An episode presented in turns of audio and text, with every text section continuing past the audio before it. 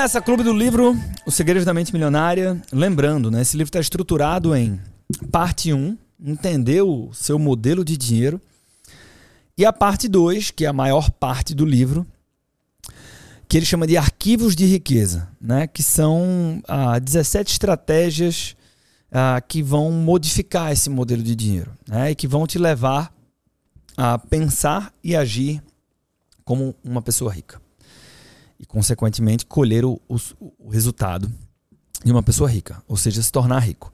Então, o que a gente vai tentar fazer nesse episódio agora é concluir essa parte 1, né, que fala sobre o modelo de dinheiro. Vamos nessa, Brunão? Vamos nessa, a gente vai falar agora sobre episódios específicos, né? A gente passou episódios por... específicos. O que é isso? Isso é a terceira influência que determina o seu modelo de dinheiro. Vamos lá. A terceira forma básica de condicionamento são os episódios específicos. Que experiências com dinheiro, riqueza e pessoas ricas você teve quando era criança? Elas são extremamente importantes porque moldaram as crenças, ou melhor, as ilusões que hoje governam a sua vida. Vou dar um exemplo. Josie, uma enfermeira da sala de cirurgia, foi ao seminário intensivo da mente milionária. Os seus rendimentos eram excelentes, mas ela sempre gastava tudo. Quando cavamos um pouco mais fundo, ela falou de um episódio que viveu aos 11 anos de idade. Ela estava com os pais e a irmã num restaurante chinês. A mãe e o pai começaram mais uma de suas brigas por causa de dinheiro. De pé, o pai gritava e esmurrava a mesa com um punho quando ficou vermelho, depois azul, e caiu no chão, vítima de um ataque cardíaco. Josie era da equipe de natação da escola e tinha feito o treinamento de ressuscitação cardiopulmonar. Tentou de tudo, mas não, não adiantou. O pai morreu nos seus braços. Desse dia em diante, a sua mente passou a associar o dinheiro à dor. Não admira que, quando adulta, Josie tenha passado a se livrar subconscientemente de todo o dinheiro que ganhava, na tentativa de dar um fim à dor. Outro dado interessante é o fato dela ter se tornado enfermeira, porque talvez ainda estivesse tentando salvar seu pai. Seu pai. Pausa aqui. A gente está lendo esse livro maior parte da nossa audiência, consultor, consultora financeira, educador financeiro, usa o tema finanças de uma forma ou de outra. É, e aí eu vou falar agora para quem gosta dessa linha editorial do Harvecker. Se você se identifica, use exemplos extremos assim como ele faz. O, o Doug Nelson, te mandei uma postagem ridícula dele. Ridícula. Né? O cara diz assim: ó, oh, sabia que metade dos bilionários, não milionários, bilionários, é, não eram ricos quando eram crianças? Significa que você tem uma chance de 50% de ser bilionário. Pelo amor de Deus. Né? E, o, e, o, e o mais doloroso é que as pessoas olham e falam assim: hum, é verdade, né? 50% é uma boa chance. Faz sentido, né? Puta que pariu. Tanto Daniel Kahneman ele fala, o Daniel Kahneman, isso foi até para o NeuroExpert, que é o nosso programa de formação de especialistas em finanças comportamentais, ele fala, né, um dos motivos pelos quais é difícil você se relacionar bem com o dinheiro é que a gente tem dificuldade de pensar de forma adequada do ponto de vista estatístico. Isso está toda, em toda a obra do Incerto, do Taleb, né, que é a reunião das suas principais obras, dos seus principais livros. Mas ainda assim, voltando para o que eu estava falando, se você se identifica tá, com essa linha editorial do Harbecker, é, Cara, use esses exemplos extremos. Por quê? Porque é, exemplos de cunho emocional muito forte, assim, é, chamam a atenção das pessoas. E, e, com a atenção você faz alguma coisa, sem atenção você não faz nada. Eu lembro que esse amigo que estava comigo no seminário, né, que estava super cético, 80% do tempo, mas quando o Doug Nelson, que é esse cara que é tipo um braço direito nos treinamentos do T. Harv contou a história pessoal dele, que ele é, foi acender um fósforo no porão da casa dele, aí tinha um gás liberado, é, aí a casa explodiu, pegou fogo, ele teve o corpo todo queimado, ele bota uma foto dele no hospital todo enfaixado, queimadura de segundo, terceiro grau no corpo todo tal. A foto é um negócio tão é, agressivo assim, né? Que mesmo quem não tá gostando do cara cria uma identificação ali de simpatia, sabe? Então, de novo, né? Não tem bobo aqui na mesa. Quando o, o T. Harbecker ele coloca esses exemplos extremos assim, da mulher que está no restaurante chinês e o pai cai, tem um infarto, ela tenta salvar e o pai morre no braço. Ele está justamente é, trazendo sua atenção para onde ele quer que ela esteja. Voltando aqui. No curso, nós ajudamos a, a enfermeira Jency, é Jency? Jenny? Esqueci aqui. Josie, né? A identificar e revisar o seu antigo modelo de dinheiro. Hoje ela está a caminho de se tornar financeiramente independente. E não é mais enfermeira. Não que não gostasse do trabalho, o problema é que ela estava nessa profissão pelo motivo errado. Hoje ela trabalha com planejamento financeiro pessoal, personalizado, ajudando as pessoas a entender como a programação passada governa todos os seus aspectos da sua vida financeira. Perceba também que ele dá sempre aqueles exemplos que é, olha como essa pessoa era, era triste, ela então passa pelas minhas mãos e hoje ela é financeiramente independente. Hoje ela é feliz. Foi assim com o senhor de 63 anos, também que ele falou, né? Ele disse assim que chegou lá ofegante, chorando, falamos disso no episódio passado. E da última vez que tomei notícia, 18 meses depois, ele tinha acumulado mais dinheiro do que nos últimos 18, 18 anos. O que é, que é isso? Ele usa o livro para plantar sementes do curso presencial dele. Tá? Então, é, é intencional, tá, galera? Isso aqui é intencional. Seguindo, o próximo exemplo de episódio específico é mais pessoal. Quando a minha mulher tinha 8 anos de idade, toda vez que ela ouvia a buzina do caminhão de sorvete na rua, ela corria até a mãe para pedir uma moedinha. E ouvia a seguinte resposta: Sinto muito, querida, eu não tenho. Peça seu pai. Ele então lhe dava uma moeda e ela ia comprar o sorvete feliz da vida. Toda semana essa mesma história se repetia. O que foi então que minha mulher aprendeu a respeito do dinheiro? Primeiro, que os homens que têm dinheiro. E o que você acha que ela esperava de mim quando nos casamos? Exatamente, que eu lhe desse dinheiro. Só que agora ela não pedia mais moedinhas, já era uma mulher formada. Segundo, ela aprendeu que mulher não tem dinheiro. Se a sua mãe, a deusa, não o tinha, obviamente, era assim que as coisas deviam ser. Para confirmar esse padrão, ela se livrava subconscientemente de todo o dinheiro que ganhava. E era sempre precisa nesse aspecto. Se eu lhe desse 100 reais, ela gastava 100. Se eu lhe desse 200 dólares, no caso, né? Ela gastava 200. Se desse 500, ela gastava 500. Foi quando ela fez um dos meus cursos e aprendeu tudo sobre a arte da alavancagem financeira. Eu lhe dava 2 mil, ela gastava 10 mil. Tentei explicar. Não, meu amor. Com alavancagem, quero dizer que nós devemos receber 10 mil e não gastá-los. Por alguma razão, esse conceito não se fixava na mente dela. E aqui ele faz uma brincadeira. Né? O único motivo pelo qual nós brigávamos era o dinheiro. Isso quase custou o nosso casamento. O que não sabíamos era que dávamos significados inteiramente diferentes ao dinheiro. Para minha mulher, e aí veja, né? Eu vou, eu vou ser chato aqui de novo. Ora, se ela participou de um dos seus treinamentos, ela não deveria ter mudado a programação mental dela? Tarará, tarará, tarará, né? Mas seguimos. É, para minha mulher, dinheiro correspondia a prazer imediato, como saborear um sorvete. Eu, por outro lado, cresci com a crença de que ele deveria ser acumulado para proporcionar liberdade. No que me dizia respeito, quando a minha mulher gastava dinheiro, ela estava acabando com a nossa liberdade futura. E, do ponto de vista dela, sempre que eu a impedia de gastar, eu estava tirando o seu prazer de viver. Felizmente, aprendemos a reavaliar os nossos respectivos modelos de dinheiro e, mais importante, a estabelecer um terceiro modelo específico para o nosso relacionamento. Será que dá certo? Deixe-me responder da seguinte maneira: Eu testemunhei três milagres na minha vida.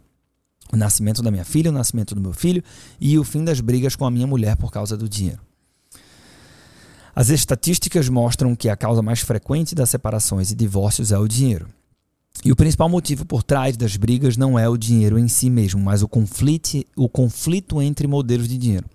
Não importa quanta grana você tenha ou deixe de ter. Se o seu modelo não é compatível com o da pessoa com quem se relaciona, há um grande desafio à frente. Isso vale para pessoas casadas, namorados, familiares e até sócios. É fundamental compreender que você está lidando com modelos e não com dinheiro. Uma vez que tem identificado o modelo financeiro do seu parceiro ou da sua parceira, conseguirá lidar com ele de um modo que satisfaça a ambos. O primeiro passo é se conscientizar de que os arquivos de dinheiro dessa pessoa são provavelmente diferentes dos seus. Em vez de se aborrecer, procure compreender.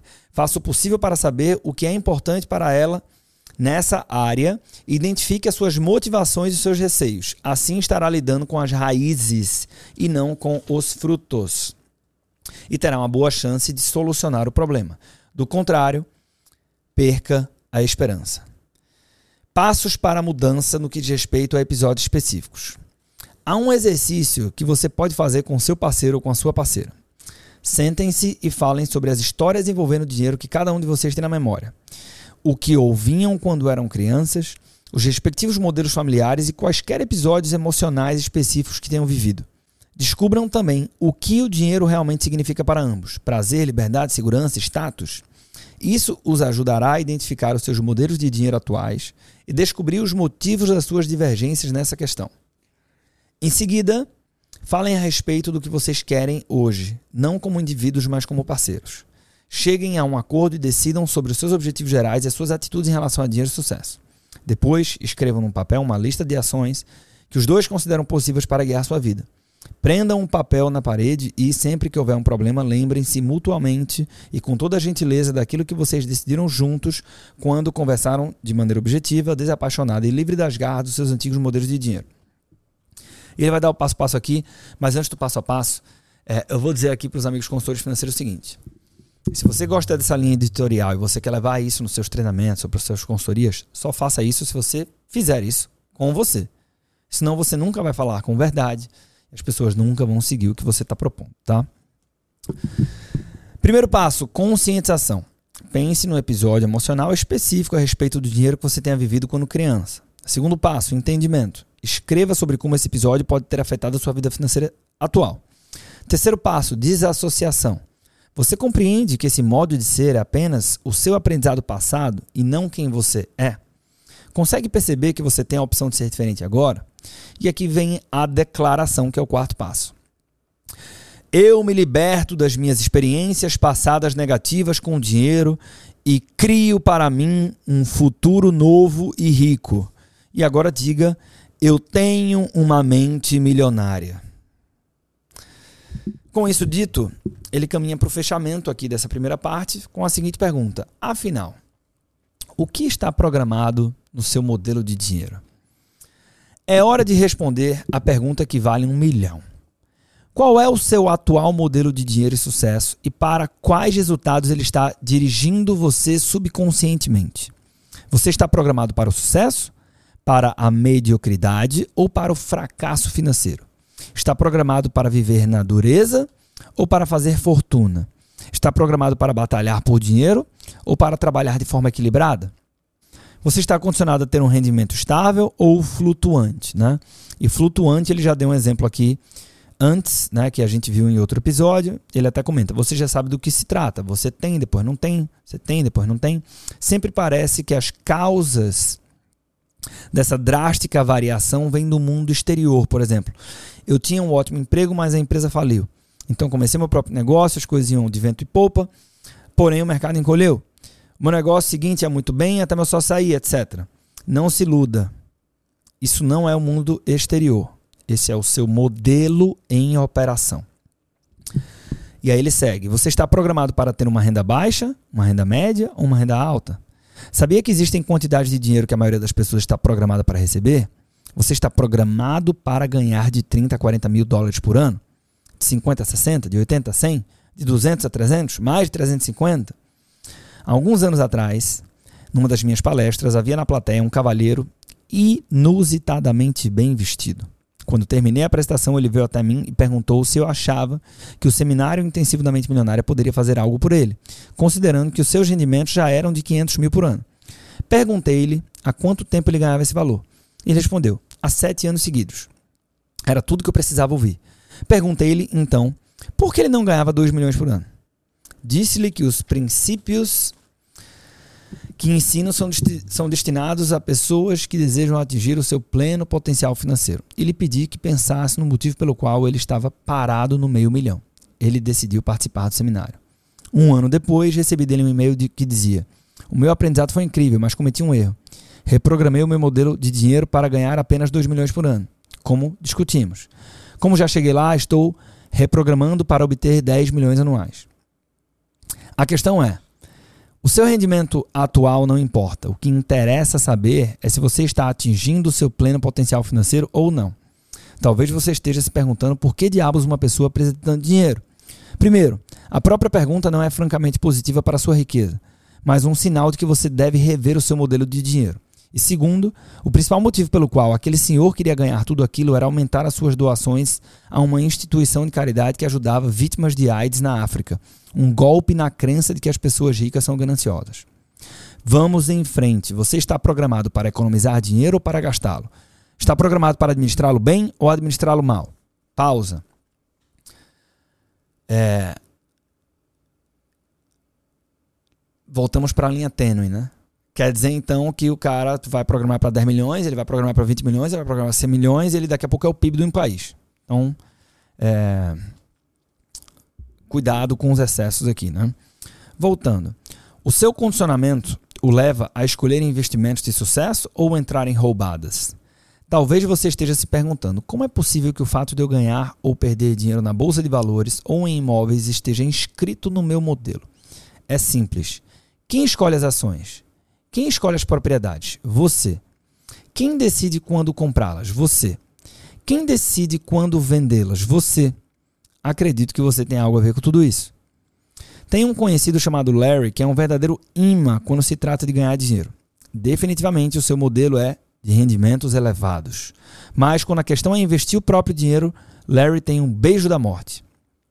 Tudo que ele compra despenca como uma avalanche. Você acredita que o pai dele tinha o mesmo problema? Eu me mantenho em estreito contato com ele para lhe pedir conselhos financeiros. São sempre perfeitos, ou melhor, perfeitamente errados. Tudo o que Larry sugere, eu faço o contrário. Vamos lá. Isso aqui está escrito aqui, né? Então, é, o, o autor, em alguns momentos, ele faz uma, uma ironia, né? Então, como por exemplo, ele estava conversando com a esposa dele, que fazia alavancagem financeira, ao contrário, para gastar, ao invés. Então, ele fica claro ali que é uma brincadeira. Aqui não, aqui não está claro, né? E é, é, no mínimo irresponsável dizer que o camarada vai pedir um conselho financeiro do que fazer e vai fazer o oposto, né? Porque alguém tem um modelo de dinheiro que aparentemente não é positivo. Voltemos ao livro.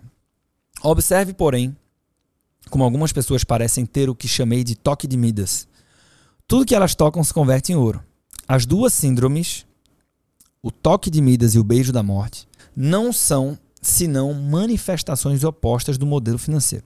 Volto a dizer, o seu modelo de dinheiro determinará a sua vida financeira e até a sua vida pessoal.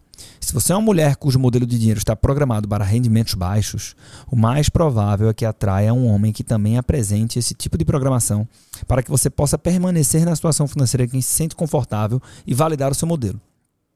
Caso você seja um homem cujo modelo de dinheiro está programado para rendimentos baixos, o mais provável é que você atraia uma, uma mulher gastadora que arrase sua conta bancária para que você possa permanecer na situação financeira que se sente confortável e legitimar o seu modelo. A maioria das pessoas acredita que o sucesso nos negócios depende fundamentalmente das qualificações e dos seus conhecimentos, ou pelo menos da sua perspicácia em identificar as melhores oportunidades em termos comerciais. Odeio ter que lhe dizer que isso não é bem assim. O seu sucesso, ou o sucesso do seu negócio, depende do seu modelo de dinheiro. O que é que eu não gosto aqui também? Essa simplificação da vida real e do mundo que é muito complexo. Então, assim, ó, sua vida pessoal, sua vida financeira, sucesso quanto empresário depende do seu modelo de dinheiro. Ponto. Tá? É, e a gente sabe que na vida real não é bem assim que funciona. Mas voltando à leitura, o seu sucesso ou o sucesso do seu negócio depende do seu modelo de dinheiro. Você sempre o validará. Se ele está programado para lhe dar 30 mil anuais, essa é a medida precisa do êxito que você obterá com ele, o suficiente para lhe garantir 30 mil por ano. Se você é vendedor e tem um modelo programado para ganhar 100 mil por ano, consegue fechar um grande negócio que lhe renderá 150 mil, acontecerá o seguinte: ou a venda será cancelada, ou caso você receba os 150 mil, o ano seguinte será péssimo para compensar e levá-lo de volta para o seu nível onde está estabelecido ali o seu modelo financeiro. Por outro lado, caso você esteja programado para ganhar 150 mil e tenha passado dois anos na pior, não se preocupe. Você vai uh, recuperar tudo o que não conseguiu receber será necessariamente assim. É a lei subconsciente da relação entre mente e o dinheiro.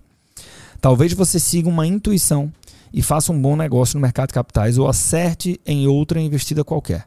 Não importa o que seja, de um jeito ou de outro, você está programado para ganhar 150 mil por ano e no fim é isso que vai ter. E como você pode descobrir a programação do seu modelo de dinheiro? Uma das maneiras mais óbvias é examinar os seus resultados. Analise sua conta bancária. Analise a sua renda. Analise seu patrimônio líquido. Analise o êxito dos seus investimentos. Analise o sucesso nos negócios. Analise se você é um gastador ou um poupador. Se você administra bem as suas finanças. Até que ponto os seus rendimentos são estáveis ou flutuantes. O quanto você dá duro para ganhar dinheiro. Seus relacionamentos que envolvem dinheiro. E assim por diante. Né? E ele continua. O seu dinheiro é suado ou chega a você com facilidade? Você tem um negócio ou um emprego? Você fica muito tempo no mesmo negócio é, ou no mesmo emprego ou muda com frequência? O modelo de dinheiro funciona como um termostato. Se a temperatura da sala é 22 graus, é provável que o termostato esteja regulado para 22. E é nesse ponto que a questão fica interessante. É possível, considerando o fato de que a janela está aberta e faz frio lá fora, que a temperatura da sala caia e atinja 18? É claro. Mas o que acontecerá no fim? O termostato será acionado e ele voltará aos 22.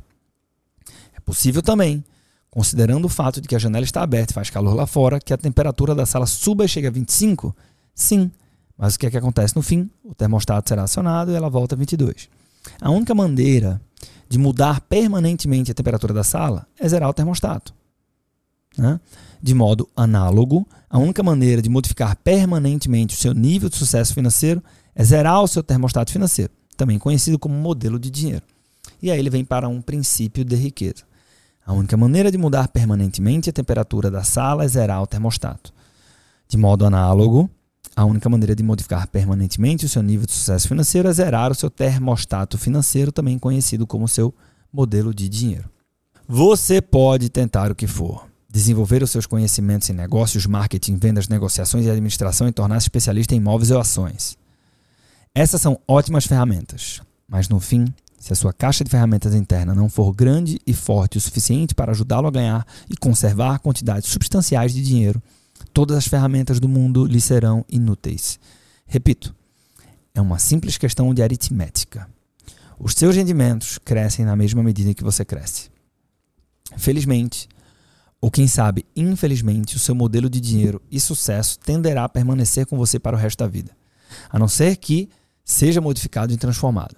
E é exatamente disso que vou continuar tratando na parte 2. Lembre-se, na parte 2 do livro, né? Que a gente vai conhecer a partir do próximo episódio. Lembre-se de que o primeiro elemento de toda mudança é a conscientização. Faça uma autoanálise, conscientize-se, observe os seus pensamentos, os seus medos, as suas crenças, os seus hábitos, as suas atitudes e a sua inação. Coloque-se sob a lente de um microscópio, estude-se. A maioria de nós acredita que vive uma vida baseada em escolhas, mas isso, no geral, não é verdade. Mesmo sendo pessoas esclarecidas, ao longo de um dia tomamos poucas decisões que refletem a consciência que temos de nós mesmos naquele momento. Na maior parte do tempo, somos como robôs. Agimos no automático, dirigidos por condicionamentos passados e por velhos hábitos. É nesse ponto que entra a conscientização. A consciência observa os nossos pensamentos e as nossas ações para que vivamos das escolhas verdadeiras feitas no momento presente, em lugar de sermos governados por uma programação proveniente do passado. Princípio da riqueza: a consciência observa os nossos pensamentos e as nossas ações para que vivamos das escolhas verdadeiras feitas no momento presente, em lugar de sermos governados por uma programação proveniente do passado. Portanto, adquirindo consciência, você poderá viver do que é hoje em vez do que foi ontem, né? Do que você foi ontem. Você conseguirá reagir apropriadamente às situações que se apresentam, fazendo uso de toda a gama e de todo o potencial das suas qualificações e dos seus talentos, em vez de reagir de forma inadequada aos acontecimentos, impelido por meados e inseguranças do passado. Uma vez consciente, conseguirá ver a sua programação tal como ela é. Meras gravações de informações recebidas e aceitas no passado, quando você era muito jovem para conhecer algo melhor. Entenderá que esse condicionamento não é quem você é, mas quem escolheu ser. Compreenderá que você não é a gravação e sim o gravador, que não é o conteúdo do copo, mas o próprio copo. De fato, a genética pode ter influência nisso tudo e, é claro, os aspectos espirituais também desempenham o seu papel. Porém, boa parte do modelo de pessoa que você é provém das crenças e informações de outras pessoas. Como já disse, as crenças não são necessariamente verdadeiras nem falsas, nem certas nem erradas, mas Sejam ou não válidas, elas são opiniões que foram transmitidas repetidamente e depois passadas de geração em geração até chegarem a você. Sabendo disso, basta renunciar de forma consciente a qualquer conceito que não o ajude a conquistar a riqueza e substituí-lo por outros que façam isso. Como disse o meu amigo e escritor Robert Allen num dos meus seminários, nenhum pensamento mora de graça na cabeça de ninguém. Todos eles são investimentos ou custos. Ou levam a pessoa na direção da felicidade e do sucesso, ou afastam dessas duas coisas ou a fortalecem ou a enfraquecem. Por isso é indispensável que você escolha sabiamente os seus pensamentos e as suas crenças. Conscientize-se de que elas não são quem você é, tão pouco, tão pouco estão necessariamente ligadas a você. Por mais preciosos que pareçam, não têm mais importância e significado do que aqueles que você lhes confere. Nada tem significado exceto aquilo ou aquele que nós mesmos atribuímos às coisas. Se o seu verdadeiro objetivo na vida é decolar rumo ao sucesso, não acredite numa só palavra que você mesmo disser. E se deseja clareza instantânea, não creia num só pensamento seu. Caso você seja, como a maioria das pessoas, vai acreditar em algo nesse interim. Portanto, pode perfeitamente adotar para si mesmo crenças positivas e enriquecedoras. Lembre-se, pensamentos conduzem a sentimentos, que conduzem a ações, que conduzem a resultados. Você pode optar por pensar e agir como as pessoas ricas e, desse modo, conquistar resultados semelhantes aos que elas alcançam. A questão é: como pensam e agem as pessoas ricas? É exatamente isso que mostrarei na parte 2 do livro. Se você quer mudar para sempre a sua vida financeira, prossiga. E ele fecha essa parte 1 um com uma declaração. Observo os meus pensamentos e só alimento aqueles que me fortalecem. E agora diga: eu tenho uma mente milionária. Bem, concluímos a parte 1 do livro e eu vou falar aqui de forma muito franca para o nosso ouvinte. A minha experiência está sendo muito mais desagradável do que agradável com a leitura do livro. Impressionante. Impressionante. Eu estou surpreso porque eu tinha uma memória muito mais positiva do livro do que a minha experiência de ler o livro na íntegra hoje com 34 anos de idade. Brunão, seus comentários e a frase do episódio. A frase ficou difícil aqui agora. Eu separei Esse um fechamento foi um, muito ruim. E ele também fica meio redundante, assim, né? Se você é, voltar aos últimos, sei lá, dois minutos desse podcast aqui, você vai ver que ele usa vários parágrafos para falar a mesma coisa, né? E muito ah, pouco prático. Assim. Ele força a barra para justificar a segunda parte do livro, né? Talvez, Meio que tentando gerar, criar conexão a todo custo aqui com as pessoas, então exagera um pouco nos exemplos, exagera um pouco no, no texto aqui para conseguir criar essa conexão, para prender a pessoa para a parte 2, que é quando, em teoria, ele vai trazer a solução desses problemas que ele está apontando. Né? Então, realmente, ficou menos interessante. Espero que a parte 2 fique melhor, né? Ah, sobre frase, assim, tem muita frase de efeito que talvez seja legal para uma rede social, tal, postar ali. Eu separei um aqui, por exemplo, que é: os seus rendimentos crescem na mesma medida em que você cresce. É, Linha tênue.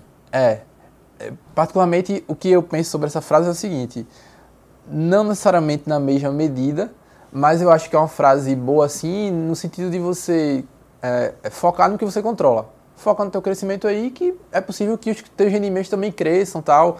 Eu lembrei dessa frase que eu lembrei do filme que eu assisti ontem, que é aquele do... É, da história do, da Nike com o Michael Jordan. Air Jordan e tal, Isso, falando é. pra... Eu não assisti ainda não. Tá bem, bem falado desse filme, eu assisti ontem. E na época lá na Nike tinha 10 princípios, o filme todo se baseia em cima desses princípios, toda hora mostra lá, e um deles é faça o certo e você é, colherá os frutos disso, é, terá o lucro disso, enfim. É, eu acho que vai nesse sentido assim, né? Uhum. Bicho, faz o que você pode, faz o certo aqui. É, eu meio que discordo um pouco dessa frase, nesse sentido que não é na mesma medida, mas eu Uhum. acho legal ter esse pensamento, né? De que a única coisa que eu posso fazer é buscar o meu crescimento pessoal e talvez com isso eu terei melhores rendimentos. Se isso não acontecer, beleza, faz parte do jogo, mas eu fiz o que eu podia. É isso. E aí, quando eu falo de linha tênue, é, porra, assim, ok, né? Você tem uma afirmação coerente aqui. Quando ele diz assim, mas quando ele, né, o ouvinte mais atento aqui vai lembrar que quando ele fala dessa frase, ele fala antes, ele fala antes assim, é aritmética simples, né? Uma correlação causal, né? De um, né? Quanto você cresce, crescem os rendimentos. É imensurável o quanto eu cresci. Li um livro, eu fiz o curso. Eu, eu cresci quantos pontos? Ou qual percentual? Então, não é aritmético, chefe. Aritmético não dá para dizer que é. Mas beleza, vencemos. Eu acho que. É, de novo, né? Esse livro é um grande best-seller. Então, tem gente que está acompanhando aqui e está gostando pra cacete, né? Então, é isso. Acho que a proposta é trazer na íntegra. A gente traz com as nossas percepções e você cria as suas próprias percepções. Mas eu não tenho dúvida que outros consultores financeiros que uh, já que leram muitos anos atrás e que tinham uma uma impressão bem positiva, estão tendo uma sensação também parecida com a nossa aqui. Eu acho que isso também está rolando. A gente não é privilégio nosso, não. Mas bem, muito obrigado pela sua, pela sua participação e pela sua companhia de estar aqui conosco, dedicando seu sagrado tempo para acompanhar aqui o Clube do Livro. Feliz com isso e espero encontrar com você no próximo episódio, que é quando a gente abre a parte 2 do livro, que é a essência do livro Os Segredos da Mente Milionária. Um abraço e até lá.